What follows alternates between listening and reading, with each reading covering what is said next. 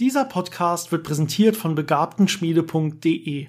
In der Begabtenschmiede biete ich eine Begabungsförderung und Videoserien für an Physik interessierte Kinder, Jugendliche, aber auch Erwachsene. Und jetzt viel Vergnügen.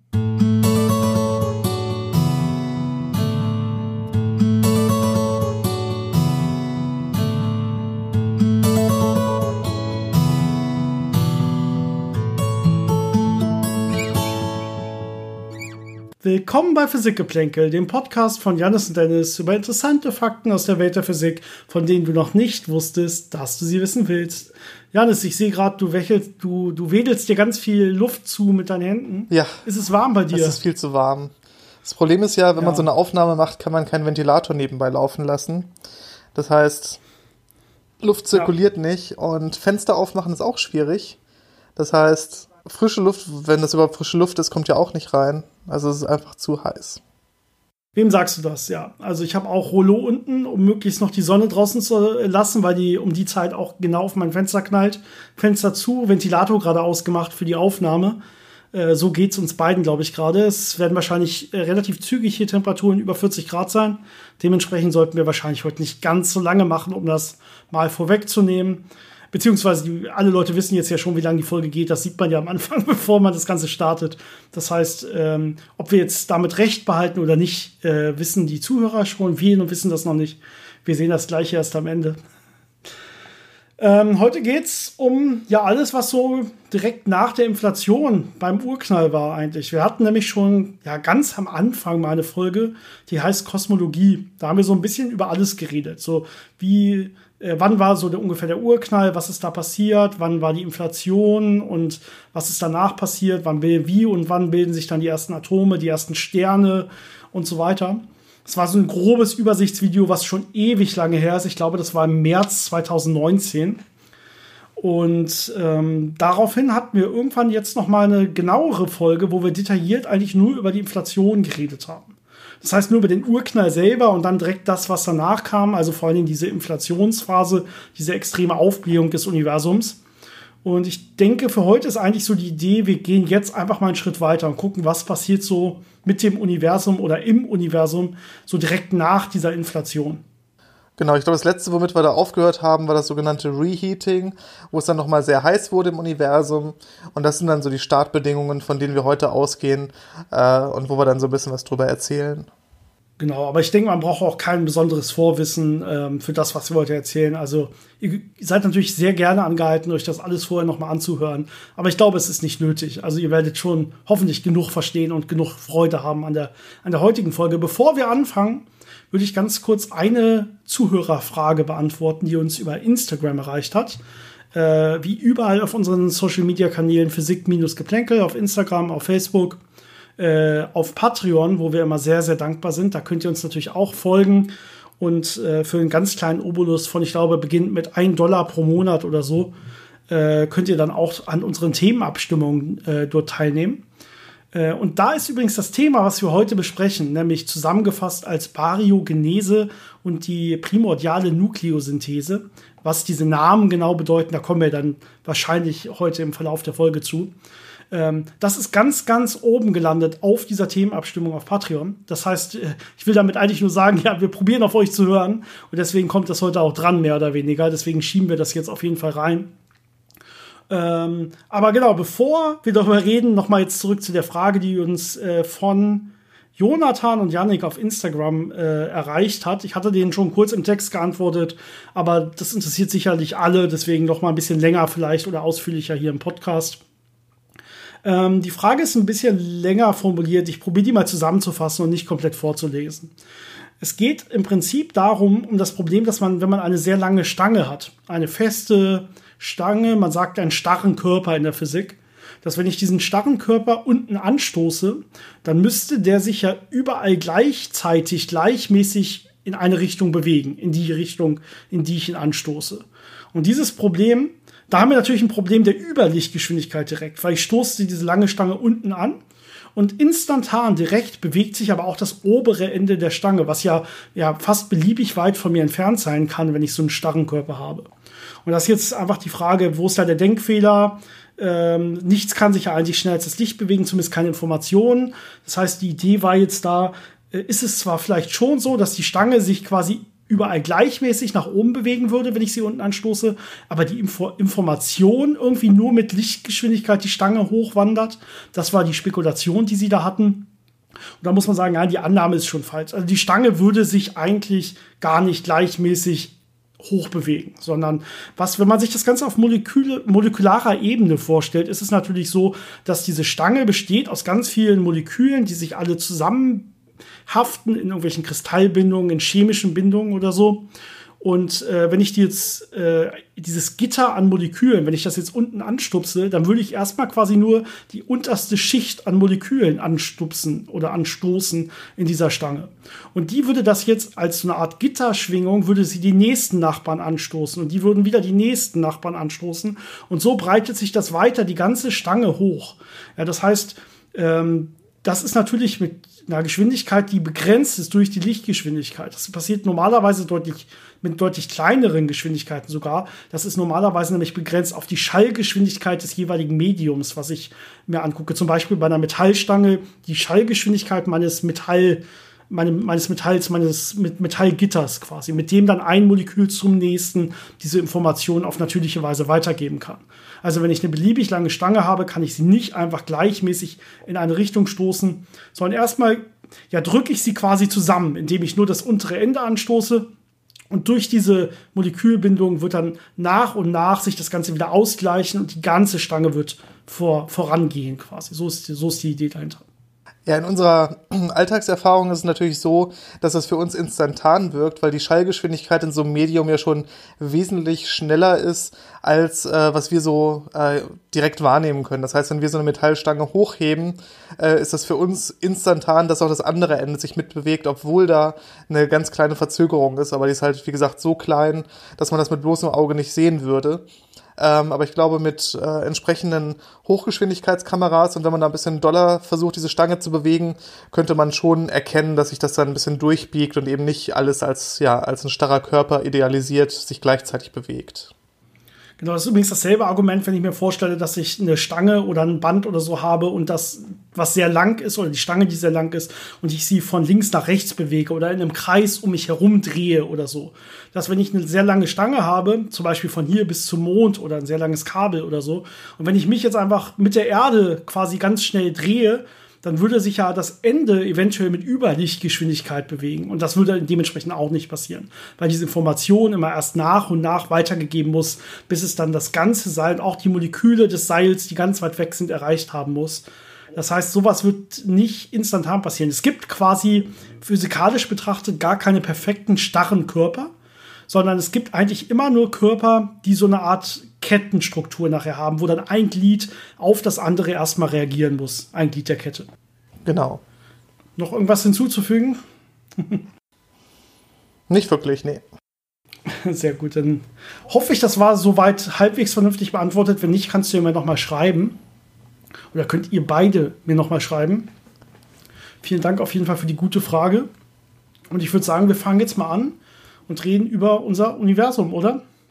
Ja, genau. Also die Inflation ist vorbei und äh, das Universum hat sich wieder aufgeheizt, so wie kurz nach dem Urknall. Das heißt, wir haben extrem hohe Energiedichte, extrem hohe Temperatur. Und äh, wie wir ja wissen, bedeutet das einfach, dass äh, jedes Teilchen im Universum dann extrem viel Energie hat. Und wenn diese Energie jetzt höher ist als zum Beispiel Bindungsenergien, die das Teilchen ähm, mit anderen Teilchen zusammenhalten würden oder die das Teilchen irgendwie äh, einschließen würden, dann kann sich dieses Teilchen frei bewegen. Und äh, direkt nach der Inflation reden wir über so hohe Temperaturen, dass äh, selbst die Quarks, also diese Elementarteilchen, die jetzt die äh, Protonen und Neutronen äh, erzeugen, also aus denen diese äh, etwas größeren äh, Teilchen zusammengesetzt sind. Diese Elementarteilchen, äh, die normalerweise sehr stark eingesperrt sind durch äh, sehr starke Kernkräfte, die konnten frei sein. Das heißt, was man hatte, war so ein Quark-Gluon-Plasma. Gluon hatten wir auch schon mal irgendwann erwähnt, sind die Wechselwirkungsteilchen, die diese äh, starke Wechselwirkung äh, vermitteln. Und äh, jetzt hat man also ja ein Plasma, aus diesen Quarks, die sich frei bewegen können und diesen Gluonen, die ständig absorbiert und wieder emittiert werden. Ja, man kennt das ja mit diesen äh, Bindungsenergien normalerweise andersrum. Also wenn ich irgendwo einen Stoff habe und ich will diesen Stoff kaputt machen, ich will ihn aufbrechen, dann stecke ich Energie rein. Ja, zum Beispiel, wenn ich ein Salzgitter habe, ein Kristallgitter, und dann äh, will ich das Ganze irgendwie erhitzen, damit das Ganze dann sich auflöst, damit das Ganze zerbricht oder so. Und das ist hier einfach so, dass, ähm, dass wir quasi schon in diesem Zustand sind, dass alles so heiß ist, dass nichts sich binden kann. Und erst wenn es jetzt nach und nach abkühlt und wir unterhalb dieser Bindungsenergien zum Beispiel von Hadronen kommen, also Hadronen sind in dem Fall zum Beispiel Protonen und Neutronen, und äh, wir müssen quasi unter die Bindungsenergie davon kommen, damit die sich dann auch überhaupt erst binden können. Ansonsten könnten die sich vielleicht für eine ganz, ganz kurze Zeit binden, aber würden dann sofort wieder auseinander gesprengt. Ja, entweder weil ein sehr, sehr heißes, also sehr, sehr energiereiches Photon kommt und die quasi auseinanderhaut oder einfach weil die internen ja, Schwingungen so stark sind, dass das Ganze nicht halten würde. Das heißt, diese Bindungen sind einfach nicht stabil und deswegen ist dieses ganze, ja, was man da hat, ungebunden. Es gibt noch keine Protonen oder Neutronen, sondern es gibt nur die Bestandteile davon und das eben, sind eben diese Quarks und die Gluonen, die normalerweise diese Quarks zusammenkleben. Deswegen heißt es ja auch Gluon, so ein bisschen nach Kleber, nach Glue benannt. Das ist also diese erste Phase. Genau, das geht so äh, von ja, 10 hoch minus 12 Sekunden bis 10 hoch minus 6 Sekunden nach dem Urknall. Also sehr kurz danach, aber äh, eine sehr, sehr relevante Phase, wo sehr viel passiert ist. 10 minus 6 Sekunden ist ja nur noch eine Mikrosekunde. Ich meine, das ist immer noch ein Bruchteil einer Sekunde. Wir sind immer quasi noch direkt beim Urknall. Das ist da alles sehr, sehr, sehr schnell passiert, ja. Aber das ist ja eine Zeit, die man heutzutage schon relativ einfach messen kann. Eine Mikrosekunde, das kann man ja teilweise mit Stoppuhren schon messen oder so. Also da muss man nicht äh, genaue Physik zu machen. Das heißt, wir kommen jetzt hier ganz langsam in den Bereich, wo auch der Mensch diese Zeit wahrnehmen könnte. Aber trotzdem sind wir noch direkt hinter dem Urknall. Und das sind natürlich alles Sachen, die wir uns erschließen mit heutigen Beobachtungen und mit dem heutigen Wissen über die Physik und mit den Annahmen, dass das schon immer galt. Ja, aber das ist kein Bereich, wo man schon experimentell irgendwas überprüfen konnte oder so. Von der Zeit hat uns nichts erreicht, sondern dann erst später. Genau, man versucht es dann teilweise nachzustellen in Teilchenbeschleunigern, dass man eben diese äh, Energieskalen und diese Temperaturen erzeugen kann, äh, um eben zu schauen, wie sich Teilchen in so einem äh, ja in so einem Umfeld verhalten, bei diesen Energien verhalten und äh, dann kann man das mit Modellen extrapolieren, was man erwarten würde, was in dieser Zeit äh, passiert sein muss, wie das ausgesehen haben muss, ähm, wie sich das verhalten haben muss und wie sich das dann auch weiterentwickelt hat. Und das ist ein sehr spannender Bereich, weil man da immer weiter Fortschritte macht und immer näher an die Geheimnisse drankommt. Äh, es gibt aber noch einige Geheimnisse, die kommen jetzt so im nächsten Abschnitt, denn der erste Part, da würde man sagen, okay, das ist einigermaßen gut äh, modelliert, da gibt es jetzt keine großen Probleme, das würde schon irgendwie so passen. Ähm, das Interessante passiert ja danach, wo nicht diese Quarks und Gluonen frei sind, sondern wo dann nach 10 hoch minus 6 Sekunden bis zu einer Sekunde, wo dann die Temperatur so weit runtergekühlt ist, dass sich eben Protonen und Neutronen bilden können. Natürlich werden die auch immer wieder erstmal auseinanderfallen, wenn es sehr heiß ist. Das heißt, sie bilden sich kurzzeitig, zerfallen wieder. Ähm, aber die bilden sich natürlich nicht nur als Protonen und Neutronen, sondern eben auch als Antiprotonen. Und äh, diese, diese Antimaterie, die ja zu gleichen Teilen damals entstanden sein muss, nach unserem heutigen Verständnis, die sehen wir ja heute nicht mehr. Das heißt, zu dieser Zeit kommen dann äh, interessante Mechanismen zum Tragen, die dafür sorgen, dass aus irgendwelchen Gründen äh, entweder einfach mehr äh, Teilchen als Antiteilchen entstanden sind oder die äh, Antiteilchen irgendwie schneller zerfallen sind äh, oder irgendwie ja reagiert haben, äh, irgendwelche Wechselwirkungen gab, die dafür gesorgt haben, dass wir heute eben nur noch Materie sehen. Genau, also was entsteht da? Da entstehen, wie du gerade gesagt hast, natürlich Protonen, Neutronen und die jeweiligen Antiteilchen. Also wir haben nicht nur Antiprotonen, sondern natürlich auch Antineutronen an der Stelle.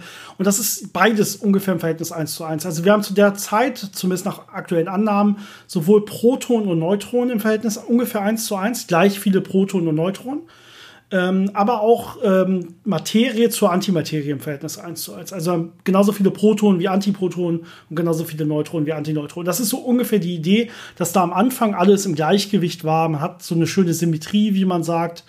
Ähm, zusätzlich hat man an der Stelle natürlich noch die ganzen Photonen, die überall umherfliegen mit relativ viel Energie und auch noch alles immer relativ schnell wieder kaputt schießen können.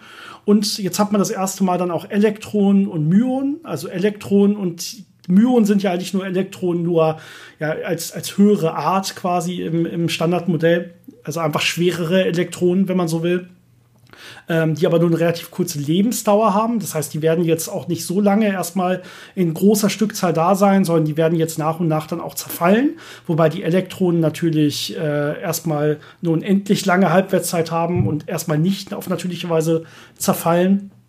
Äh, was jetzt aber passieren kann, und das hattest du ja gerade angesprochen, dass äh, sich jetzt Materie und Antimaterie, natürlich, wenn die beide jetzt vorliegen zu gleichen ja, Verhältnissen, dass die sich auslöschen. Das ist ja das, was man so schön kennt, aus, vielleicht auch aus Filmen oder so. Wenn man irgendwie sich Antimaterie vorstellt, dann denkt man ja vielleicht meistens so an eine Antimaterie-Bombe oder sowas. Oder vielleicht noch an irgendwas, an Antimaterie-Energie. Generator oder so. Auf jeden Fall steckt da offensichtlich sehr, sehr viel Energie drin, wenn Antimaterie auf Materie trifft. Ja, und genau das passiert normalerweise auch.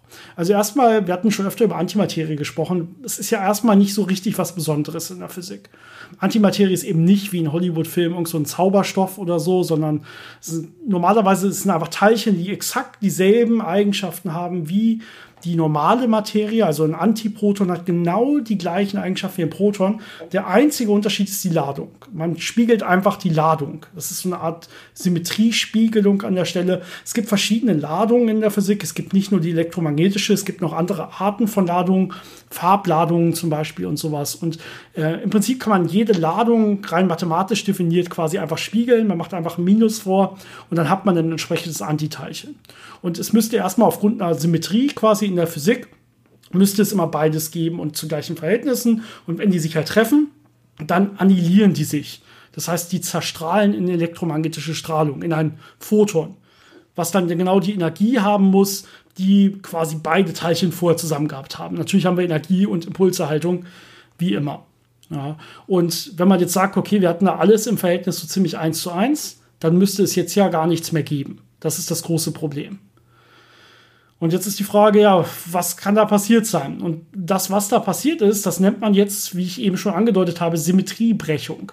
Das heißt, es muss irgendeine mathematische Symmetrie gegeben haben, ähm, die dann irgendwann nicht mehr ja, Bestand hatte. Also diese Symmetrie eins, das Verhältnis eins zu eins zwischen Materie und Antimaterie muss gebrochen worden sein, sodass es zum Beispiel eine Reaktion gab die Materie in Antimaterie verwandeln konnte, eher, andersrum, weil wir wissen ja, dass heute Materie gewonnen hat. Also eine Reaktion gab, die Antimaterie in Materie umgewandelt hat, aber mit einer viel, viel kleineren Wahrscheinlichkeit Materie in Antimaterie umgewandelt hat. Das heißt, dass das nicht symmetrisch in beide Richtungen geht, sondern dass das eine viel wahrscheinlicher ist als das andere. Und damit haben wir so einen Symmetriebruch rein mathematisch. Man kann quasi nicht einfach die Formel umdrehen und dann kriegt man dasselbe von der einen Richtung zur anderen und ne, wieder zurück. Das ist das, was man meint. Vielleicht äh, kann man sich das mathematisch noch mal an einem schöneren Beispiel vorstellen. So ein Symmetriebruch. Ein einfaches Beispiel, was ich gerne nehme, um das zu erklären, ist, wenn ich mir die Rotationssymmetrie von einem Kreis anschaue. Das heißt, man stellt sich einfach so einen Kreis vor, ja, um einen Punkt herum natürlich, zum Beispiel einen Kreis um den Ursprung oder so. Und jetzt lasse ich den einfach rotieren um den Mittelpunkt, um das, um das Zentrum. Und der würde immer gleich aussehen, egal um wie viel Grad ich diesen Kreis rotieren lasse. Der Kreis bleibt immer ein Kreis. Und äh, wenn ich jetzt zu einem Symmetriebruch komme, könnte ich vielleicht zum Beispiel von einem Kreis zu einem Quadrat kommen. Jetzt stelle ich mir also an der Stelle des Kreises mein Quadrat vor. Und wenn ich das jetzt langsam rotiere, dann sieht das nicht mehr genauso aus wie vorher. Aber wenn ich es genau um 90 Grad rotiere, mein Quadrat, ja, dann sieht es wieder so aus wie vor. Das heißt, die Symmetrie, die dieses Quadrat hat, ist anders als die des Kreises, und zwar kleiner. Genau, also dieser Kreis hat ja so eine kontinuierliche Symmetrie. Das heißt, ich kann ins beliebig klein den Kreis weiterdrehen und er sieht immer noch genauso aus. Aber das Quadrat hat jetzt eine diskrete Symmetrie. Eine Symmetrie, ich glaube, das würde man dann eine Vierfachsymmetrie nennen, weil man das viermal quasi drehen kann, bis es wieder komplett im ursprünglichen Zustand ist. Aber jeweils 90 Grad weitergedreht äh, sieht es halt auch genauso aus wie vorher. Aber eben nicht äh, in den ganzen Bereichen dazwischen. Das heißt, da haben wir eine andere Art von Symmetrie, die dann am Ende da ist. Und diese ursprüngliche kontinuierliche Symmetrie ist gebrochen. Genau, das ist diese, die Idee des Symmetriebruchs. Natürlich ist das in der Stelle ein bisschen komplexer. Ja, und die Idee ist, dass man irgendwelche Symmetrien hat. Also am Anfang entsteht alles im Verhältnis 1 zu 1 und unterhalb einer gewissen Temperatur, unterhalb einer gewissen Energie, wenn das Universum sich aufgrund der ja andauernden stetigen Expansion, die natürlich auch hier noch vorliegt, währenddessen, ja, während das alles passiert, dehnt sich das Universum weiter aus. Nur nicht mehr so schnell wie während der Inflation äh, kühlt das Ganze ab und kommt irgendwann unterhalb diese Symmetriebruchtemperatur. Und dann kann zum Beispiel so eine Reaktion stattfinden, die das Ganze in die eine an, äh, öfter laufen lässt als in die andere Richtung. Und deswegen haben wir auf einmal ja, das meiste löscht, löscht sich aus, ja, das meiste Materie und Antimaterie zerstrahlt, aber wir haben einen ganz kleinen Rest Materie, der überbleibt, weil es mehr Materie gab als Antimaterie und das sehen wir dann heute im Universum. Man kann relativ gut sagen, ich glaube, das hatten wir auch schon in ein, zwei Podcasts mal besprochen, aber wir haben ja irgendwie alles schon mal besprochen. Man kann relativ gut sagen, ähm, dass es auch keine Region im Universum gibt, zumindest im beobachtbaren Universum für uns, ähm, in dem es irgendwelche Antimaterie, Sonnensysteme, Sterne, Galaxien gibt. Weil ähm, ja, an dieser Übergangsgrenze, die es ja dann irgendwie geben müsste, zwischen einer Antimaterie-Galaxie und einer Materie-Galaxie, in diesem Zwischenraum, da müssten wir eigentlich ja relativ harte Gammastrahlung sehen, weil sich das ja annihiliert und dann diese harten, energiereichen Photonen erzeugt. Und ähm, das kann man berechnen, was man da sehen müsste, und wir sehen nichts davon. Das heißt, wir sind uns eigentlich ziemlich sicher, dass es wirklich so ist, dass es so einen Symmetriebruch gab.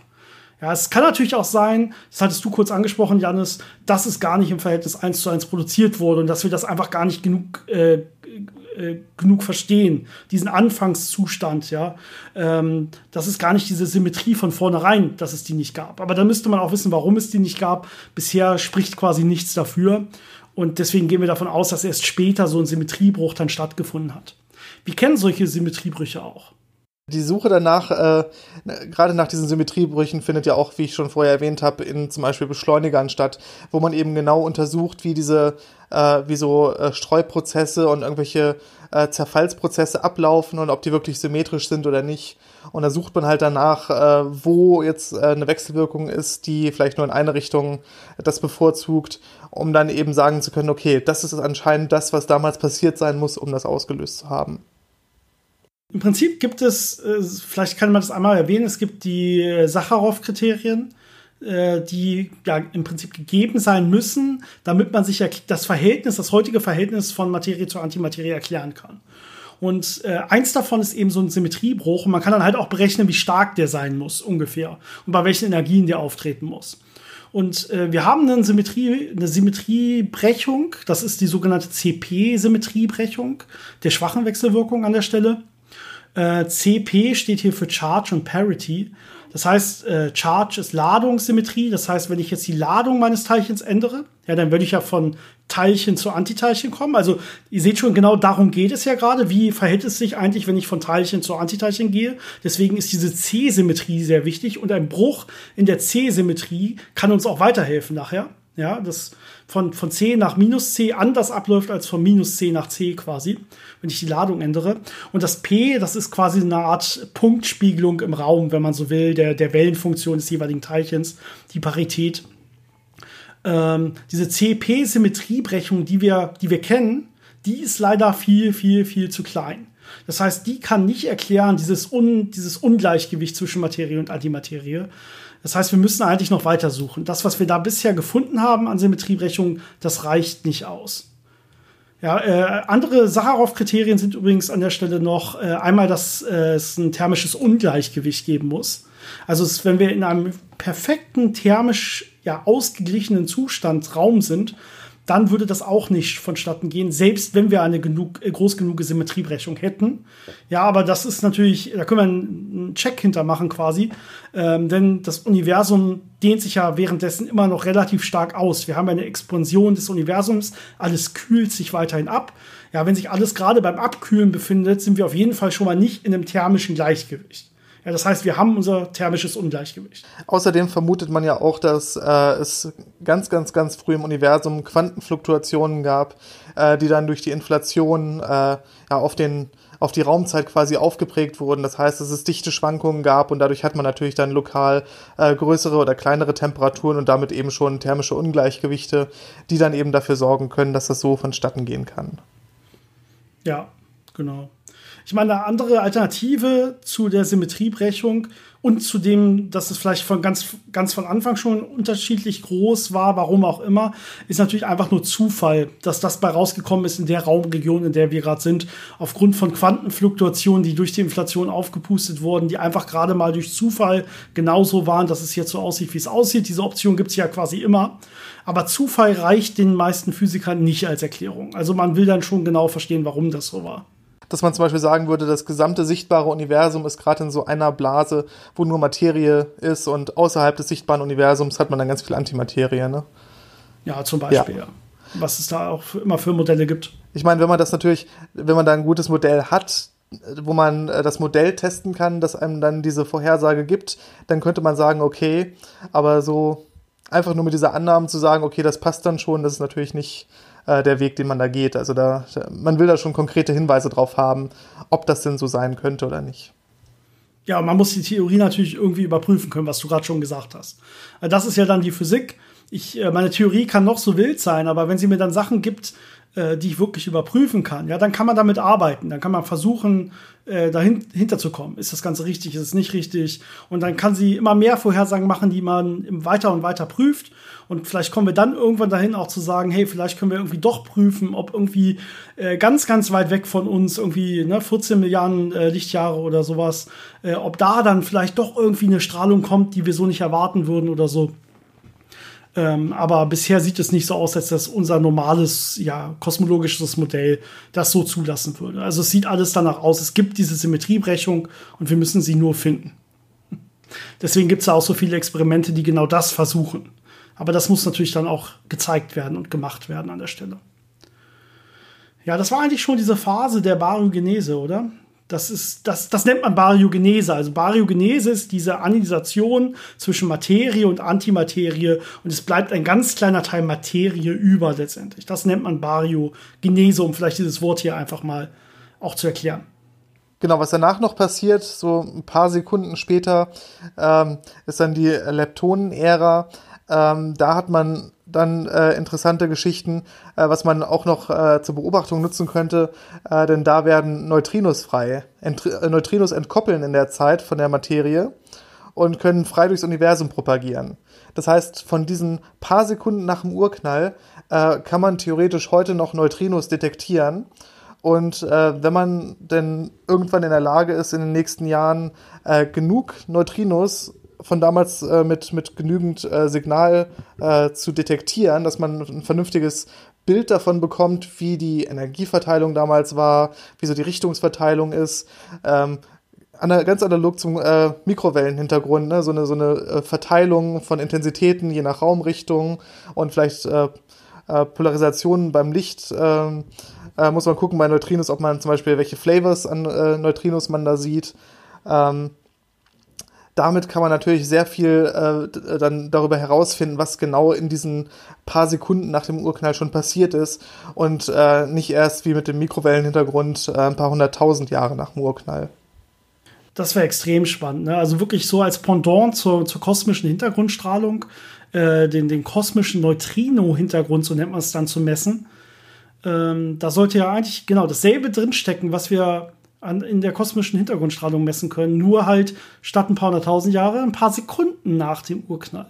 Finde ich extrem spannend und wir sind kurz davor. Also es gibt bereits Experimente, die äh, sensitiv genug sein wollen, das messen zu können, die quasi gerade in Bau sind oder gerade anfangen äh, zu messen.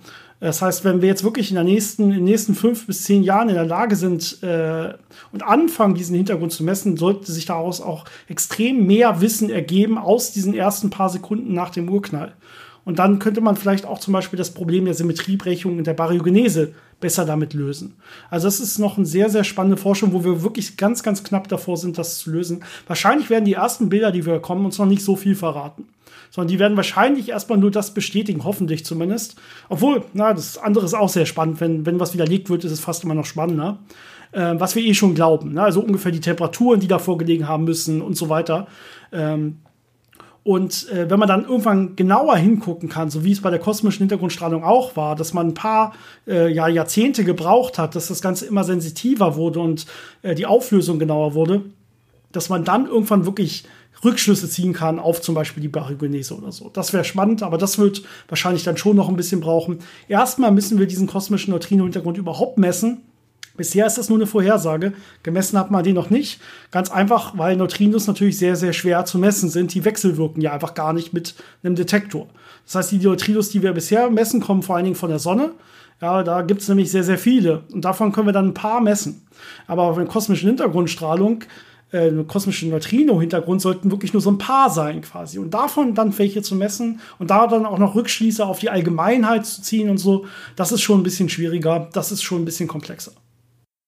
Ja, ich glaube, jetzt sind wir so in der Zeit angekommen, äh, was dann nicht mehr unter die äh, Baryogenese fällt, sondern was dann äh, die Nukleosynthese ist wo es dann darum geht, wie dann aus diesen äh, ganzen, ja, nicht Elementarteilchen, aber schon sehr elementaren Bausteinen wie Protonen und Neutronen dann eben die ersten Atome werden. Ähm, aber ich glaube, das wäre dann nochmal eine eigene Folge, die wir machen können, wie dann die Elemente äh, genau entstanden sind und wie sich das dann verteilt hat und wie dann die ersten Sterngenerationen daraus spannende Sachen gemacht haben. Ich merke, du, du, äh, bei dir wird es zu heiß, ja. Du ja. willst heute nicht so lange machen. Definitiv. Genau. Also wir sind jetzt ungefähr zehn Sekunden nach dem Urknall. Ja, es dauert jetzt so ungefähr, ich sag mal, ein paar Minuten, so drei, vier, fünf Minuten, bis sich vor allen Dingen Wasserstoff und Helium bilden können.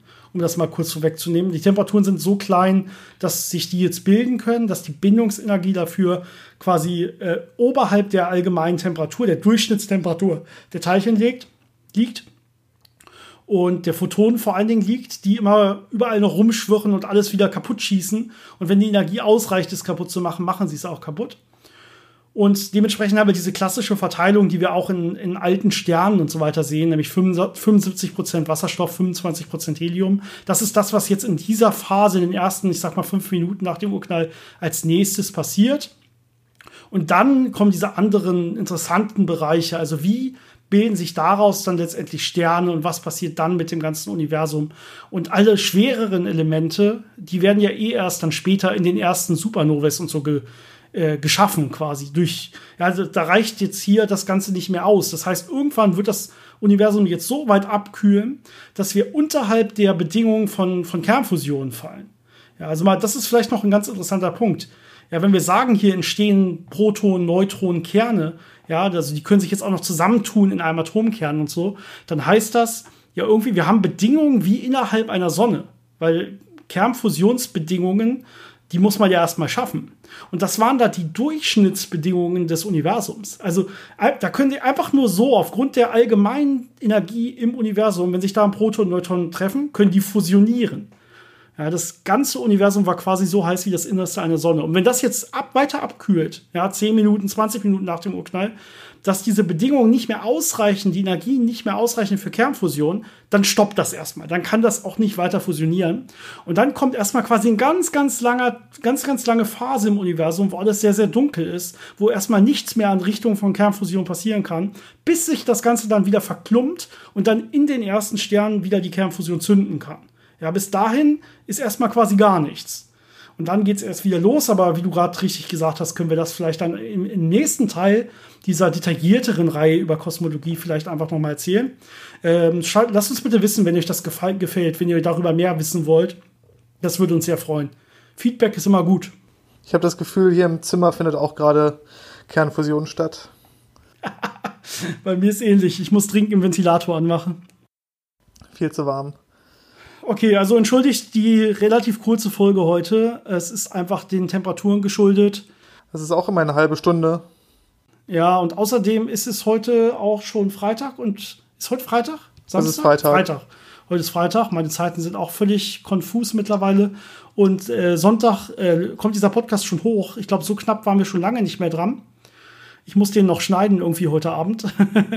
und dann, äh, genau, sollte der Sonntag hochkommen. Das heißt, wir haben es noch mal geschafft, ohne eine Woche Urlaub zwischendurch einzuschieben oder Podcastpause, Sommerpause einzuschieben. Ich hoffe, das gelingt uns auch nächste Woche. Ähm, gucken wir mal, ob wir das hinbekommen, Janis, oder ob irgendwas dazwischen kommt. Ja. Falls was dazwischen, bekommen, äh, dazwischen kommt, wie gesagt, äh, lasse ich das äh, alle wissen über unsere Social-Media-Kanäle.